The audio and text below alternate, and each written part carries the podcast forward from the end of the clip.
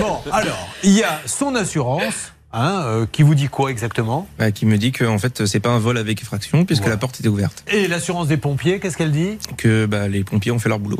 voilà. Et qui dit surtout quand vous leur dites mais vous avez laissé tout ouvert, qu'est-ce qu'ils lui ont répondu Ils lui ont répondu qu'ils n'étaient pas là pour faire du gardiennage, On Julien. n'est pas des gardiens d'immeubles. Vous voyez que ça fait quand même beaucoup. Alors, qui doit rembourser pour vous À mon sens, Julien, euh, l'assurance doit rembourser parce que il y a eu une effraction puisque la porte a été cassée.